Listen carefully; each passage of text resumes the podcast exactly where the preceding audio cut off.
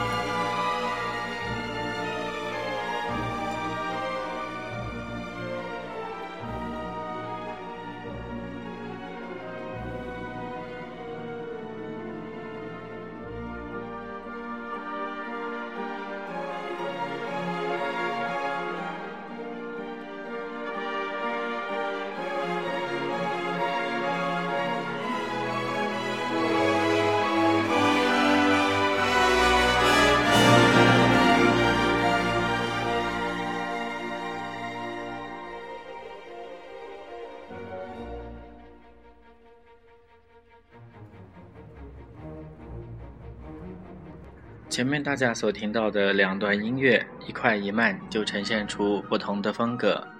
一方面，斯卡莱辛他是一位哥萨克人的领袖，所以在音乐当中可以听到哥萨克的元素。还有就是刚才在慢乐章的时候，大家可能会注意到有一段非常悠扬的由单簧管演奏的旋律，带有一点中亚风情。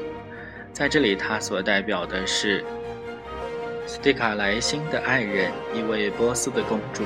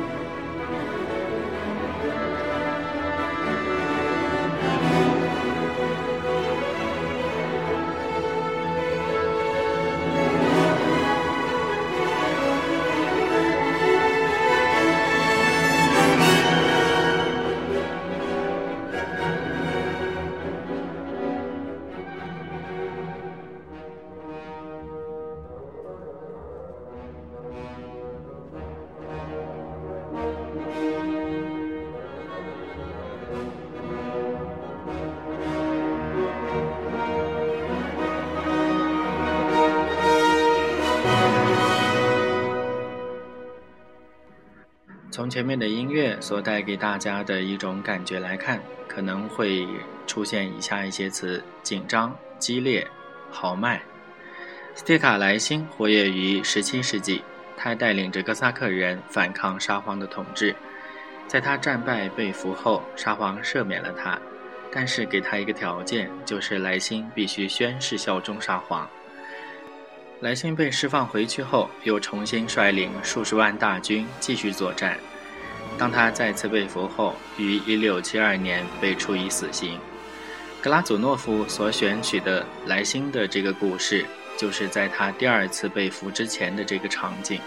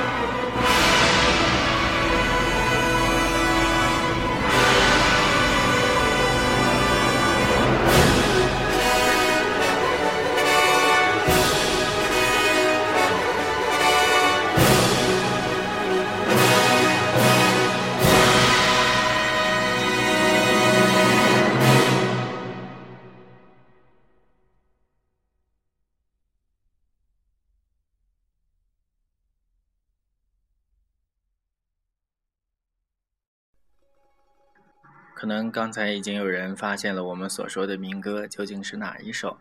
是的，就是伏尔加河上的船夫曲。交响诗《斯蒂卡莱辛》的开头就是斯蒂卡莱辛坐着船正在伏尔加河上。最后，就让我们用这首《伏尔加河船夫曲》来结束这一次的节目。感谢大家的收听，我们下次再见。